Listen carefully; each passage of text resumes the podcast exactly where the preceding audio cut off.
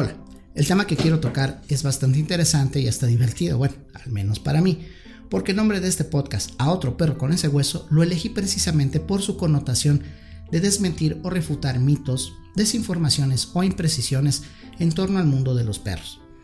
En un episodio anterior, te dejo el enlace en la descripción si es que nos ves en YouTube o si nos escuchas en alguna plataforma de podcast, el episodio se llama ¿Existen los psicólogos caninos? Bueno, en esto explico lo que es y no es la psicología canina.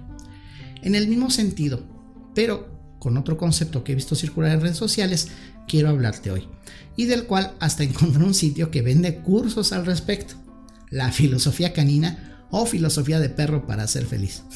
A otro perro con ese hueso.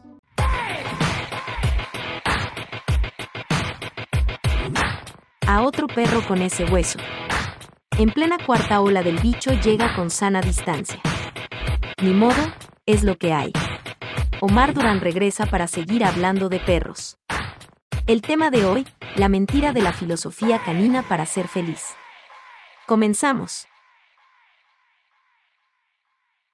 Recientemente me topé con publicaciones en portales donde hablan de algo que definitivamente o no conocen o simplemente quisieron hacerse ver muy buena onda y aplicaron el marketing para vender más que sus competidores. Bueno, esto, este sitio pretende establecer una diferencia con su competencia que los coloque en una supuesta calidad superior y es lo que ellos llaman filosofía canina.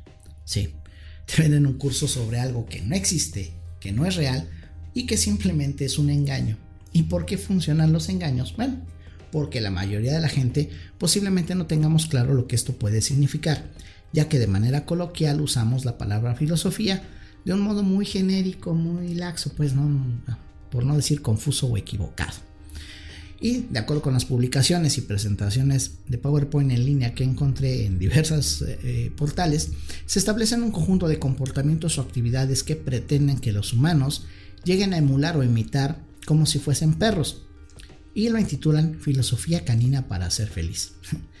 De manera romántica y hasta chusca, recomiendan este listado de actividades que te voy a, comentar, afirmando que es una receta para ser tan feliz como un perro. Y bueno, concedamos un poco de crédito a sus buenas intenciones. Después de todo, la lista en principio no suena tan mal. son 20 puntos. Ah, bueno, Deben que ser 20 porque toda receta para lograr el éxito, la felicidad o el dinero se enumeran en múltiplos de 5. Y la lista dice así. Nunca dejes la oportunidad de salir a pasear. Experimenta la sensación del aire fresco y el viento en tu cara solo por placer. Cuando alguien a quien ama se aproxima, corre para saludarlo. Cuando haga falta, practica la obediencia. Deja que los demás sepan cuando están invadiendo tu territorio. Siempre que puedas, toma una siesta y estírate antes de levantarte. Corre, salta y juega diariamente. Sé siempre leal. Come con gusto y con entusiasmo, pero detente cuando ya estés satisfecho. Nunca pretenda ser algo que no eres. Si lo que deseas está enterrado, cava hasta encontrarlo. Cuando alguien tenga un mal día, guarda silencio, siéntate cerca de él o ella y trata de agradarle. Cuando quieras llamar la atención, deja que alguien te toque. En los días calurosos, bebe mucha agua y descansa bajo un árbol frondoso en tu rinconcito preferido o acuéstate sobre tu espalda en la grava. Cuando te sientas feliz, baila y balancea tu cuerpo. No importa cuántas veces seas censurado, no asumas ningún rencor y no te entristezcas. Corre inmediatamente hacia tus amigos. Alégrate con el simple placer de una caminata. Mantente siempre alerta, pero tranquilo. Da cariño con alegría y deja que te acaricie. Evita morder por cualquier problema. Y después de estos puntos, se enumeran algunas otras cosas para evaluar qué tan perro eres. Por ejemplo, si puedes empezar el día sin café, si puedes ser alegre, ignorar dolores y reumas, si puedes resistirte a quejarte y aburrir a otros con tus problemas, si puedes comer la misma comida todos los días y estar agradecido y contento por ello, si puedes entender cuando aquellos a los que quieres están ocupados y no te dedican tiempo, si puedes pasar por alto que la gente la agarre contra ti cuando algo va mal y no es tu culpa, si puedes recibir críticas o la culpa de algo sin resentimiento, Entonces, probablemente has de ser un perro, porque pues sí, está cañón aguantar tantas cosas. De este tamaño, fíjense. En el primer listado, bueno, pues las cosas son divertidas, infantiles, digamos, que están dando por hecho que la vida del perro es en automático divertida y feliz.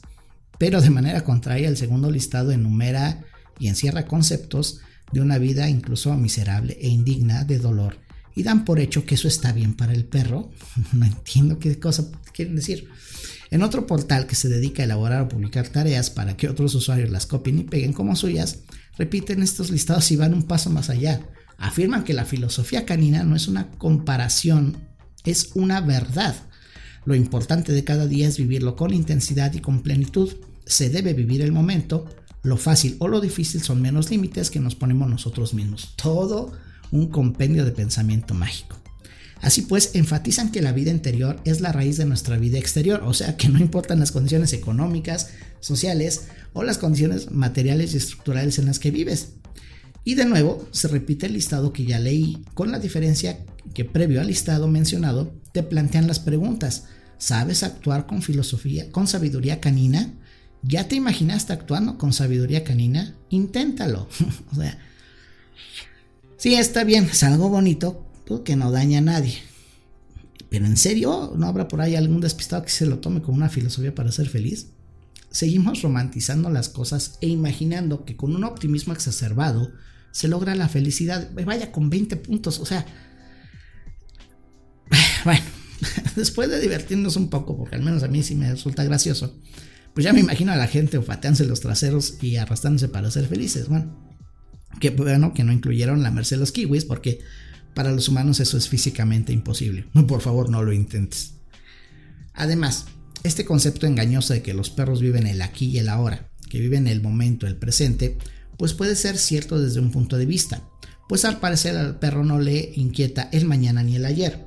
Su concepto de tiempo definitivamente no es el mismo que el nuestro, y esa premisa la ha explotado principalmente el señor César Millán, quien fue mundialmente presentado por un canal de televisión desde hace muchos años como psicólogo de perros, cuando esto ni siquiera existe, vaya, es solo marketing. De nuevo, te invito a ver el episodio en el que hablo de esto. Ahora bien, el señor Millán y muchos más que repiten sus términos tienen un fallo, un fallo garrafal en sus conceptos, ya que dice que el perro vive el momento, que no le importa el pasado ni le preocupa el futuro. Pero si eso es un absoluto, como pretende exponer, entonces su programa y oficio no tiene razón de ser, ni siquiera existirían, porque un perro que vive solamente el momento debería ser capaz de tener una resiliencia formidable que le permita no ser afectado por eventos pasados que definen su actuar en el futuro. En resumen, de ser cierto, los perros no sufrirían de estrés postraumático, por ejemplo. De tal manera que así se derriba el pilar de la filosofía canina. Ahora, si bien los perros y los demás animales no humanos tienen algo en común que nos diferencia de ellos, es precisamente la capacidad intelectual, el análisis complejo, la capacidad de haber desarrollado el lenguaje, principalmente esto, que es así como generamos cultura. Podemos entonces transmitir no solo información genética a nuestra descendencia, sino conocimiento a través del lenguaje hablado y escrito. Y toda esta civilización que hemos desarrollado, nuestros conceptos de tiempo, espacio, escalas y valores morales, religión, política, etc., surgen a partir de la filosofía. Los animales no humanos y los perros en este caso, desde luego que tienen procesos cognitivos y emocionales. Ellos piensan y sienten. No me voy a cansar de afirmarlo porque está científicamente comprobado. Pero en tanto los animales no humanos no desarrollen esas capacidades de crear cultura, las diferencias serán muchas. Esto no se trata de decir, y no trato de decir, que por eso somos superiores al resto de las especies. No, no somos ni superiores ni inferiores, como muchos activistas del teclado y las redes repiten como un mantra que los animalitos son mejores que los seres humanos. No, así no es la cosa. Sino, o esto pasa porque estamos acostumbrados a creer nuestras propias mentiras y sentirnos libre pensadores sin ningún sustento cultural más que reflexiones baratas y simplonas o que las repetimos porque las escuchamos de alguien más porque se oyen bonito y entonces pensamos que la filosofía pues, es algo que o no sirve para nada o prostituimos el concepto. Ahora bien, ¿qué es filosofía? Bueno, el significado de la palabra es amor por el conocimiento, filo de amor y Sofía de conocimiento. O sabiduría también. Así que si conoces a una mujer llamada Sofía, ya sabes lo que su nombre significa. Un concepto más concreto de la filosofía es conjunto de reflexiones sobre la esencia, propiedades, causas y efectos de las cosas naturales, especialmente sobre el hombre y el universo. Sin embargo, de manera coloquial, el grueso de la población asume la filosofía como algo aburrido, complicado e incluso para otros es algo así como recetas de cocina para lograr la felicidad o simplemente reglas para regir su vida. Y bueno, así es como hay muchos libros, artículos y gurús que te dan 5, 10, 15, 20 consejos o 20 puntos para lograr la felicidad, el éxito o el dinero inmediato. Bullshit. Ok. En cierto sentido puede sonar lógico y por eso nos gusta o por eso le gusta a la gente. Comúnmente se utiliza el concepto de filosofía de vida y esto es una expresión que se refiere a los principios, valores e ideas que rigen el estilo de vida de una persona o de un grupo y orientan su comportamiento en busca de la autorrealización. Y así, bueno, también como ya lo dije, muchos gurús o pseudo exitosos eh, engañan a la gente y sistemáticamente repiten cosas como la filosofía de vida es de vive y deja vivir o prohibido prohibir. Frases que parecen inteligentes y llenas de sabiduría, pero pues bueno, son refranes, dichos, sabiduría popular. Todas estas frases en un sentido simple para muchos suena correcto y muchos incluso pueden resumir o decir que resumen su filosofía de vida basados en amor o en preceptos y valores religiosos. Pero también hay quien dicen cosas tan absurdas como que el fútbol es toda una filosofía de vida. No, eso ya no es solo un exceso, sino un absurdo. No se puede aplicar el concepto de filosofía de vida a cualquier cosa así nada más, de una manera banal o estúpida. No. No existe una filosofía canina. Puede y debe haber una filosofía para trabajar con animales, eso sí. En este caso, con perros debe haber un entendimiento de nosotros los humanos sobre filosofía para poder establecer y regular nuestras relaciones con otros seres humanos, con otras especies y nuestro hábitat en general. Pero no puede haber una filosofía canina porque el perro no la genera, no tiene la capacidad y aparte no tiene mayor problema existencial más que adaptarse a la vida para sobrevivir. El perro no pretende trascender a, través de sus hijos, ni dice cosas como que quiero que mis hijos sean los próximos campeones mundiales de frisbee. Tampoco sueñan con ser como Frida, la perrita de la marina que salvó muchas vidas en desastres naturales. El perro no se enfrenta a la disyuntiva de salvar su alma. No necesita la moral. Los perros y los animales son amorales, no inmorales, amorales y aunque algunos académicos ya realizan estudios sobre la moral de los perros y los animales, pues de igual manera aún distan mucho de ser hechos comprobados por la ciencia. De hecho, prometo en un futuro no muy lejano hablar sobre los perros y la moral. Pero de nuevo, la premisa es que la moralidad es algo creado por el ser humano y esta varía dependiendo de diversos factores, culturales, geográficos e incluso temporales. Pero no me quiero desviar. Ellos, los perros, no son ni buenos ni malos, esos conceptos se los aplicamos desde nuestra concepción moral como humanos.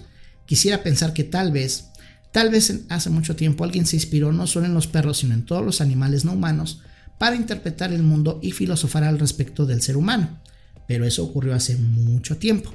De tal modo sí podemos decir que hay algo que se aproxima a la filosofía canina o animal, pero para explicártelo tengo que aclarar una cosa. La palabra cinismo tiene dos significados a través del tiempo. El primero y el más actual se refiere como sinónimo de desvergüenza, descaro o insolencia, por lo tanto, un cínico es una persona que no siente vergüenza en el mentir o en la defensa y práctica de acciones impúdicas o deshonestas. Pero antes de que la Real Academia de la Lengua Española existiera, el cinismo y el cínico tenían otro significado. En la antigua Grecia surgió una doctrina, corriente o escuela filosófica que sostenía que la virtud era el único camino posible a la felicidad, razón por la cual rechazaba las convenciones sociales y entonces el cinismo surge como una filosofía contracultural y contraoficial, y los cínicos eran los adeptos y practicantes de esta corriente. Ahora, me preguntarás, ¿y esto qué tiene que ver con los perros? Bueno, pues la palabra cínica, cínicos o cinismo proviene del griego sion, que significa perro. De este modo, los cínicos optaron por alejarse de la manada, si lo queremos ver así, es decir, de las ciudades. No aceptaban autoridad, o sea, ningún macho alfa que los gobernase, y tuvieron el coraje de ser auténticos, frente a convenciones, confort y progreso de la civilización.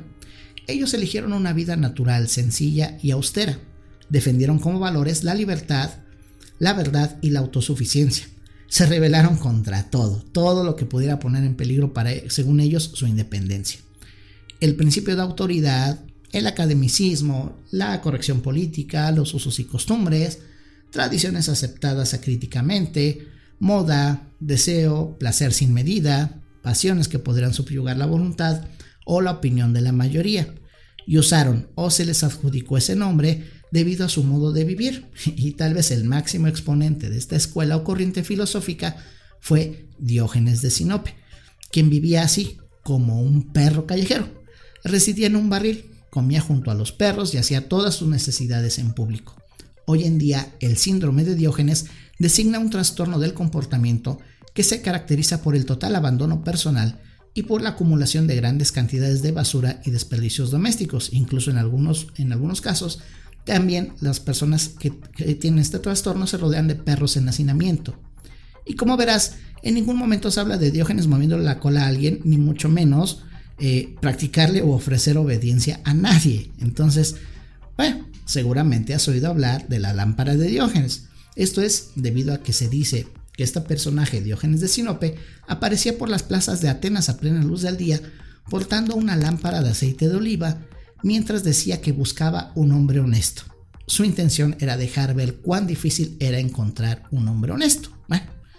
Diógenes y el resto de los cínicos de la antigua Grecia consideraban que la civilización y su forma de vida era un mal y que la felicidad debía ser resultado de una vida simple y acorde con la naturaleza. El hombre cínico despreciaba las riquezas y cualquier forma de ocupación material. El hombre con menos necesidades era entonces el más libre y el más feliz. y bueno, me recuerda a un personaje, yo podría decir que entonces el oso Balú del libro de la selva, pues debería haber sido un eh, excelente alumno de Diógenes de Sinope.